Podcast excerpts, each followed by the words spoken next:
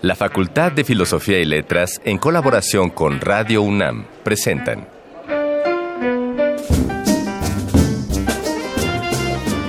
Lecturas de pasillo y debates de jardinera. Pensamientos de biblioteca y encuentros de ludoteca. Cátedras extraordinarias fuera del aula.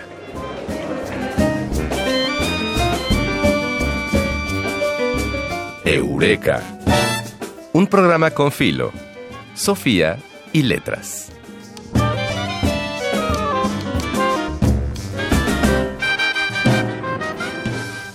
Amar la literatura no debería impedirnos ser conscientes de sus carencias. Desde sus inicios y hasta casi mediados del siglo XIX, si no es que aún en nuestros días, la verdad, es un medio donde predomina el género masculino. No son pocos los libros donde podemos encontrar ideas estereotipadas de lo femenino, de la limitación a sus aspiraciones y de los tres ejes en los que con frecuencia se les encasillaba socialmente, la familia, los hijos y las labores domésticas. O sea, ellas metidas en Ellas el ahí. encierro. Estas ideas, inofensivas para muchos, en realidad limitaban aspectos tan sencillos como el acceso a la educación, fíjense nomás, y normalizaban el rol pasivo en las mujeres, por lo que muchas fueron condicionadas a creer que tenían una inteligencia menor a la de los hombres. Por suerte, la historia guarda también una serie de nombres que no quisieron ser la excepción de la regla, sino el germen que rompiera de raíz y por completo esa regla. Santa Teresa de Jesús, Sor Juana Inés de la Cruz, mi gran Sor Juana, inspirada a su vez por Hipatia de Alejandría, Mary Astle, Mary Shelley, Jane Austen, Emily Bronte, Rosalía de Castro, Harriet Beecher Stowe, Emilia Pardo Bazán, Gabriela Mistral, Rosario Castellanos y por fortuna las listas se sigue y se queda para seguir creciendo.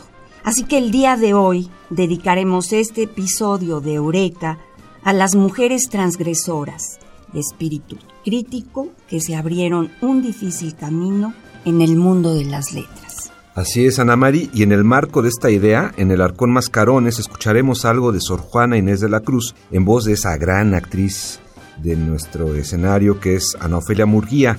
Se trata de un fragmento de la película Constelaciones, dirigida ya hace algunos ayeres por Alfredo Yoskovix. Y después en Camina nos visitará Argentina Rodríguez Álvarez, la maestra argentina, especialista en letras inglesas y profesora de la Facultad de Filosofía y Letras, y nos transportará, mi querido Ignacio, a la Inglaterra del siglo XVIII, incluso un poquito antes, para conocer a las escritoras contestatarias de ese momento en esta entrevista que siempre llamamos 3 de 10. Pues qué maravilla, será una revelación para los oídos de todos, partiendo de los míos. De todos. De todos. Y como es costumbre y del gusto de la audiencia, las voces de Alameda nos pondrán al tanto de los eventos destacados esta semana en la Facultad de Filosofía y Letras. Y para concluir, Berenice Ortega Villela, secretaria académica del Colegio de Letras Modernas, nos contará una historia de letras y humores etílicos. Híjole, en la sección Yo solo sé. Nosotros somos Ana Mari Gomis. e Ignacio Escárcega y te damos la bienvenida a Eureka, un programa con Filosofía y Letras.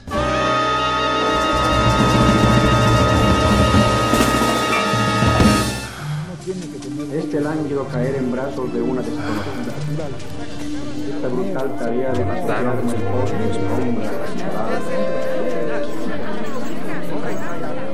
Las palabras que edificaron nuestro presente. Arcón Mascarones. La mayor exponente de la literatura novohispana en el siglo XVII es, sin dudas, la décima musa, el Fénix de América, Sor Juana Inés de la Cruz, tu admirada Sor Juana, Sí, Ana Mari. mi adorada. Su obra ensayística, epistolar, poética y teatral osciló entre la prosa y el verso y es hasta la fecha un ancla importante para establecer la presencia femenina en el mundo literario, aunque eso le costó el constante hostigamiento de la Iglesia. En el arcón mascarones de esta emisión, la actriz Ana Ofelia Murguía va a decirnos un fragmento de la respuesta a Sor Filotea de la Cruz, el cual interpreta en el papel de la misma autora en la película de 1980 Constelaciones del director mexicano Alfredo Yoscovics. La verdad, yo nunca he escrito sino violentada y forzada y solo por dar gusto a otros porque nunca he juzgado que tenga el caudal de letras e ingenio que pide la obligación de quien escribe, y más si es asunto sagrado. ¿Qué entendimiento tengo yo? ¿Qué estudio? ¿Qué materiales ni qué noticias para eso, sino cuatro bachillerías superficiales? Dejo eso para quien lo entienda, que yo no quiero ruido con el santo oficio que soy ignorante y tiemblo de decir alguna proposición malsonante o torcer la genuina inteligencia de algún lugar. Yo no estudio para escribir, ni menos para enseñar, que fuera en mí desmedida soberbia, sino solo por ver si con estudiar ignoro menos. Lo que sí es verdad, que no negaré, es que desde que me rayó la razón fue tan vehemente y poderosa en mí la inclinación a las letras, que ni ajenas represiones ni reflexiones propias han bastado para que deje de seguir este natural impulso que Dios puso en mí, y Él sabe por qué y para qué. Y sabe que le he pedido que apague la luz de mi entendimiento, dejando solo lo que baste para guardar su ley, pues lo demás sobra, según algunos, en una mujer, y aún hay quien diga que daña.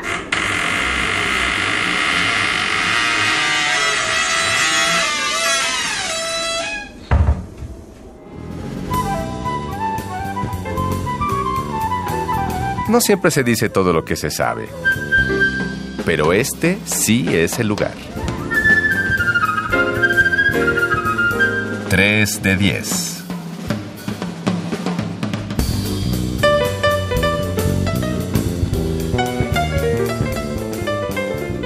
Sor Juana es nuestro ejemplo, es mi pasión que quiero decirles. Es ejemplo de orgullo nacional, cuando hablamos de una presencia femenina en las letras, y no solo en las letras, en la filosofía, qué sé yo, en todo, era un monstruo, hablamos de Sor Juana. Pero, ¿qué ocurría en la literatura en otras lenguas? Para responder a esta pregunta, ya está con nosotros la maestra en letras inglesas Argentina Rodríguez Álvarez, que entre sus líneas de investigación analiza precisamente la tradición femenina en el siglo XVIII en Inglaterra. Bienvenida, mi querida Argentina. Bienvenida, un gusto que estés aquí con nosotros. Ay, muchas gracias, muchas gracias a ustedes, muchas gracias por esta invitación para poder hablar de estas escritoras transgresoras por una parte y por otras este, aceptadas en su, en su época. Pero esto en Inglaterra, ¿no? Esto voy a hablar de estas escritoras inglesas en el siglo XVIII que, como bien dice Ana Mari, esta idea comienza desde el siglo XVII. Y bueno, yo imparto un seminario sobre esta tradición femenina en el siglo XVIII en la Facultad de Filosofía y Letras. Y la idea me vino leyendo a Virginia Woolf, porque Virginia Woolf en su libro Un cuarto propio, A Room of One's Own, habla de que todas las mujeres deberían, y sobre todo escritoras, deberían ir a la abadía de, de Westminster, a la Sí. tumba de una escritora llamada Afra Ben. Ay, sí es cierto. Y Afra Ben este, es finales del siglo XVII, ella muere en 1689 y escribió, pues de acuerdo con el gusto de la época. Y también escribió lo que se, muchos consideran la primera novela, mucho antes de Defoe y Robinson Crusoe. Y es una escritora que quedó en el olvido, totalmente.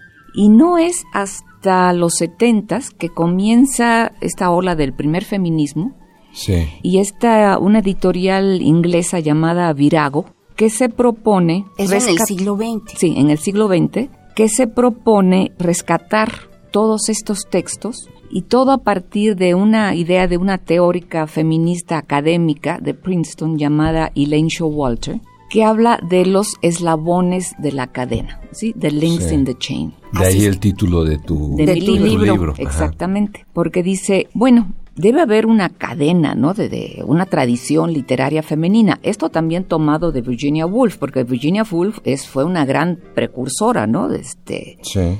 porque nombrar a Afra Ben en 1930, pues ¿quién demonios era Afra Ben? Y esta novela Oronuco habla del esclavismo, habla de la, la, la hipocresía de los blancos hacia los negros, etc. Y es un eslabón importantísimo en la cadena de la escritura femenina Afra Ben.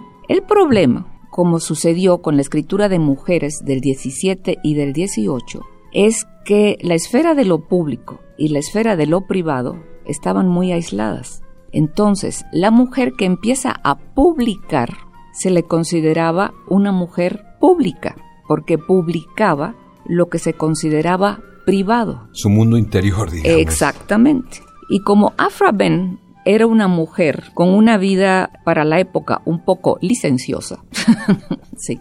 Ella abandonó al marido y bueno, se ganó su vida escribiendo en una época que también era licenciosa, porque fue después de la restauración, cuando regresa Carlos II al trono, después del protectorado puritano de Oliverio Cromwell, que cerró los teatros y demás, ¿no? Y Carlos II regresa con el gusto de la corte francesa, abre los teatros, tenía amantes, ¿no? Le fascinaba el teatro, llegan las actrices por primera vez a actuar, ¿no? En el, en el teatro. Porque antes eran hombres, ¿verdad? Eran no solamente hombres. las mujeres. Exactamente. Entonces ella, pues sí que la gente quería poemas eróticos, pues escribía poemas eróticos. Si quería este, obras de teatro licenciosas, pues así también escribía, ¿no? Y luego con su vida, Qué pon- divina, ader- Afra aderezó más, aderezó más, todo el asunto. pues sí, ¿no? Pero fue una gran escritora.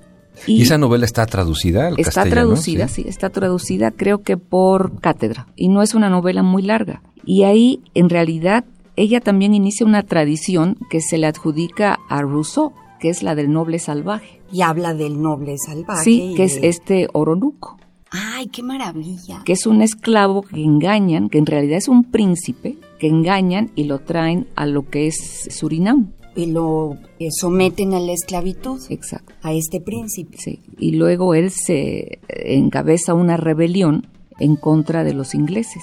Y esto está basado en hechos reales.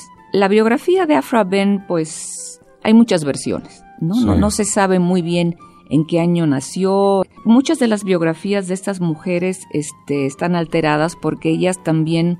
Es algo muy interesante, como que sus, sus biografías fueran también obras de ficción. ¿sí? Pues seguramente, porque para atreverse a contar muchas cosas que antes las mujeres no contaban, imagínate hablar de la Sí, esclavitud. claro. Ignacio, yo no sé, en el teatro, Ignacio, que es director de teatro y especialista, Ahí hay muchos esclavos, pero o sea que no tiene mucho que ver con... No, pero digo, debe de haber sido muy interesante cómo ocuparon un espacio público. Sí. estas mujeres. Pero de aquí surgieron otras. Sí. Esto es lo interesante de tu libro. Sí. Surgieron Afra Ben y otra escritora, Eliza Haywood, ¿sí? Y otra escritora de la Riviere Manley formaron lo que se llamó el triunvirato del ingenio, Ay, qué bonito. ¿sí? Conocidísimas, o sea, eran como los, escribían los bestsellers. ¿Y tenían relación entre ellas? Sí, sí. y Eliza Haywood publica la primera revista para mujeres, que se tituló The Female Spectator. Qué barbaridad. Y estamos hablando de finales del, Del 18. 10 finales del 17, Finales del inicios 10. del 18. Qué Imagínate. Y ahí publicaban mujeres. Es una época interesantísima porque ella toma el nombre de una revista de, para hombres, bueno, para, para el público en general, Spectator. sí, que se llamaba The Spectator Sí. y otra que se llamaba The Tatler, que eran de Addison, de Joseph Addison y de Richard Steele. Y ella toma el nombre de The Female Spectator y ahí publican mujeres, ensayos, romances, etc. Pero Eliza Haywood, que a la par de, de Afra Ben, es una mujer muy famosa y publica también de acuerdo al gusto, porque hay que pensar que también ese es el inicio del capitalismo en Inglaterra, es el inicio del surgimiento de la clase media y la literatura ahí ya se convierte en un bien que se vende. ¿sí? Ya, ya tiene un aspecto ya de mercancía. Entonces está lo que une a, la, a Inglaterra es el comercio y la literatura entra como parte, Como un producto. como un producto comercial. Sí. ¿sí? Y Eliza Haywood está en los círculos sociales literarios, ¿no? Se codea con Alexander Pope y con este Swift y demás, pero queda destruida por una sátira que la aniquila de parte de Alexander Pope, Que había sido muy su amigo. muy su amigo, que la publica en The Dunciad y deja de escribir Ay, qué ¿Y qué, y, y qué sobre qué aspecto de ella, digamos, él sobre su lanzó los dardos? sobre ella como escritora Ajá. y sobre su cuerpo de mujer. Entonces la describe como si fuera una mujer monstruosa con varias tetas Qué horror. y de ella te- se están amamantando todos escritorzuelos de la época. ¿sí? Qué rudo. Qué rudo, Sí, ¿no? tremendo. O sea, en cuatro versitos la destruyó. Además, Pope, o sea, no era cualquiera. Por eso era Alexander Pope. Sí. Dejó de escribir y años después regresa en la época del sentimental novel. Sí, la cuando sí, a- a mediados del siglo XVIII, cuando ya hay un debate muy interesante en el siglo XVIII sobre la educación. La mujer, ¿qué tipo de educación Debe tener. debe tener? ¿Se le debe educar al igual que el hombre o no? O Rousseau, por ejemplo, es, tiene mucha influencia. Está el Emilio, pero también está Sofía. Entonces, se hace muy famosa por una novela que se titula The History of Miss Betsy Thoughtless. O sea, de Betsy la que no pensaba. Exacto. Y como muchas de estas novelas, bueno, como la novela del siglo XVIII, lo que la sostiene es un propósito moral. Entonces ya Eliza Haywood se convierte en una escritora importante que sus novelas las pueden leer mujeres, las hijas de las de estas mujeres, los hombres dicen, bueno, pues que, que lean a Eliza Haywood, etcétera, ¿no? Que nos da clase de moral, Eh, sí, de que- cómo comportarnos. Sí, o sea, sí, hasta los escritores de ensayos de conducta y libros de conducta la, la refieren. Pues digamos que ya lo que ocurría ahí, Argentina, Ana Maris, que ya se ve que hay un posicionamiento de, Sí, sí, claro. de, de la mujer como, Exacto. como autora, ¿no? Y Claro. eso, aunque medien todavía muchos años, pues sí me suena como un antecedente de las Bronte o de Claro. Mary Shelley, ¿no? Exacto. Pero sin embargo, y eso lo dice Virginia Woolf, nosotros recordamos a las mujeres, a las novelistas, a partir del 19. Acabas de mencionar a las Bronte y Jane Austen, etcétera. Sí, sí, sí. Pero del 18, Nadie, Exacto, si tú no exacto. publicas este libro, o sea, la mayoría de los Sí, sí, sí. lectores que nos interesa la literatura inglesa, pues no sabríamos, solamente los especialistas. ¿eh? Se ha publicado mucho, hay mucha investigación en Estados Unidos y Inglaterra sobre escritoras del siglo XVIII y anteriores, porque las anteriores, del XVIII, eran en realidad aristócratas y demás que escribían en sus folios y se los daban a sus amigos y amigas, a sus cuates y leían y demás, ¿no? Pero ya 17 y 18 es un bien de consumo, pero estas escritoras desaparecen. Y lo curioso es que en el 18 las mujeres, las escritoras eran tan populares que algunos escritores, no muy buenos, publicaban con seudónimos femeninos. Fíjate qué genial. Está muy- Es Como, genial, ¿no? como en el 19, muchas mujeres Empezaron Era- a publicar con nombres de hombres. Sí. sí, sí, claro. bien, pues ha sido una revelación esta charla, ¿eh? Oye, y tú, nada más para ir cerrando, Argentina, ¿y tú hiciste la tarea de Virginia Woolf? ¿Fuiste a la abadía de Westminster? Esa no, es eso me pregunta. falta. Eso me falta porque ya no he regresado a Inglaterra, pero voy a llevarle las flores a Fraben como debe ser. Deberías Pues de dan ganas, pedir ¿eh? que, te paguen una investigación nada más para ir a ver a Afra Ben. Sí. Y te acompaño. Vamos las dos. Bueno, permítame incorporarme Por a la supuesto. comitiva. Vamos los tres. Por supuesto. Pues muchas gracias, Argentina. Al por contrario, gracias a ustedes. Oye, y a lo mejor te dijo Ana Mari que al, al cierre de la entrevista hacemos una un acompañamiento musical, no sé con qué canción o ¿Se con te qué antoja sugerir una rola? una con qué pieza musical te gustaría acompañar la, la salida de esta entrevista. Puede ser lo que tú quieras, puede ser de aquella época, puede ser rock, puede ser lo que quieras. Ay, pues a lo mejor algo del 18, algo de Händel. Ah, eso está muy bien. ¿no? Los Sí, ¿no? waterworks, las esas. Sí, sí, sí. escribió, ¿No? Sí, sí, lo del agua, que es del agua, sí. Sí, qué bonito. Pues vámonos con esos aromas acuáticos de Händel. Muchas Me gracias. muy bien. Gracias, muchas gracias.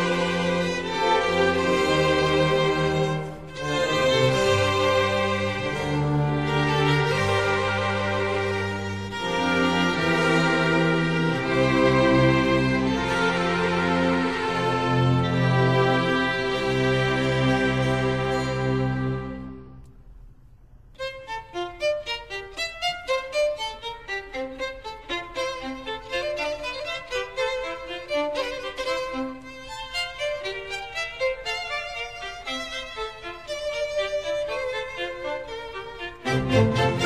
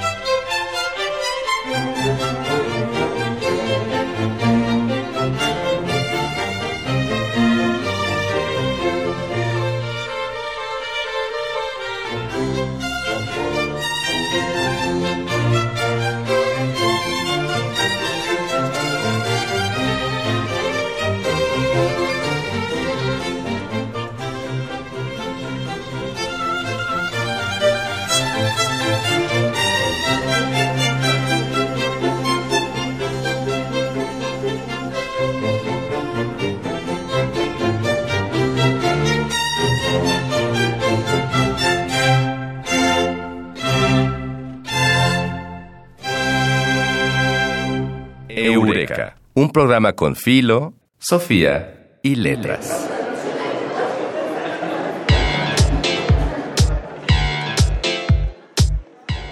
Voces de Alameda, tu agenda radiofónica de la facultad. Mañana, 13 de noviembre, tendrá lugar el tercer coloquio de letras alemanas. Para quienes deseen asistir, la cita será en el Salón de Actos de la Facultad de Filosofía y Letras a partir de las 10 horas. También mañana se llevará a cabo el seminario Perspectivas Críticas en Educación en México y Latinoamérica, Construcción de Discursos y Prácticas, el cual tendrá lugar en la sala A de la facultad a partir de las 17 horas. Y el 14, 15 y 16 de noviembre, la facultad hospedará el quinto Congreso Nacional de Sustancias Psicoactivas, que se realizará los tres días en el Salón de Actos a partir de las 9 horas.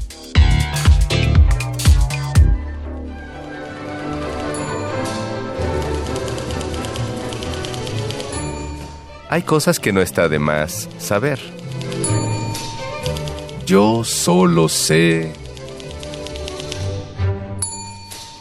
Aunque el consumo de bebidas alcohólicas está prohibido dentro de las instalaciones universitarias, no condenamos ni juzgamos a quien decida festejar así la vida más allá de sus terrenos tomarnos la copa, pues. Pues sí. Pero a veces ocurre que a mitad de una celebración donde no faltan los vasos y los hielos, alguien recuerda que tiene un importante compromiso en la facultad y aún con algunos tragos entre pecho y espalda, siente el deber de regresar a cumplirlo. Algo así le ocurrió a Berenice Ortega del Colegio de Letras Modernas, que nos comparte esta anécdota para nuestra sección Yo solo sé. Hola, soy Berenice Ortega Villela. Yo soy secretaria académica del Colegio de Letras Modernas.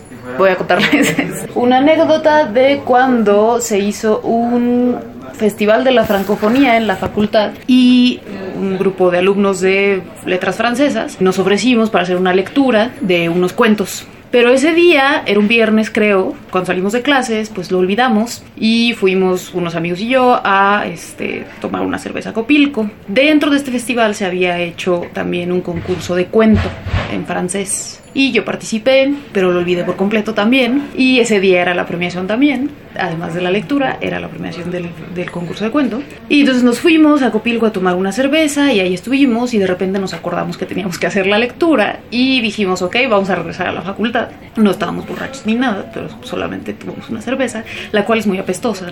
Y entonces regresamos a la facultad, hicimos nuestra lectura y luego vino eh, la premiación del concurso de cuento y pues yo gané el primer lugar y fue muy vergonzoso porque recibí mi premio de manos del embajador de, Francia oliendo cerveza. Pero bueno, no pasó nada, yo estaba bien, solo me dio muchísima pena. y todo salió bien.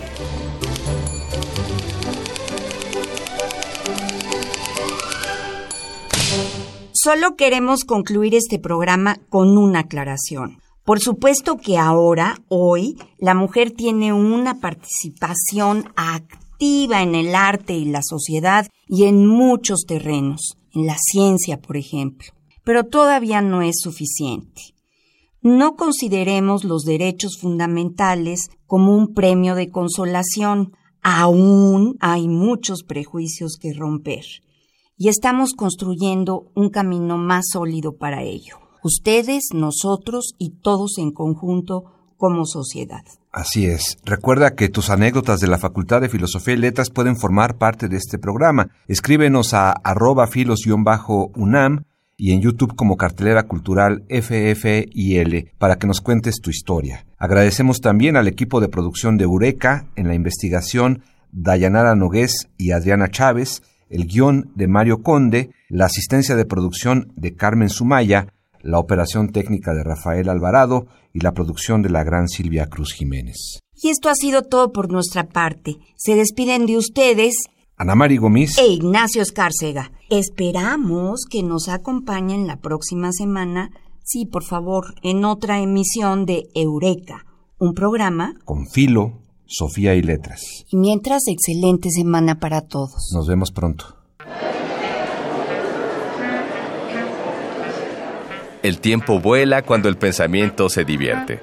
Nos escuchamos la próxima semana. Eureka. Una producción de Radio UNAM.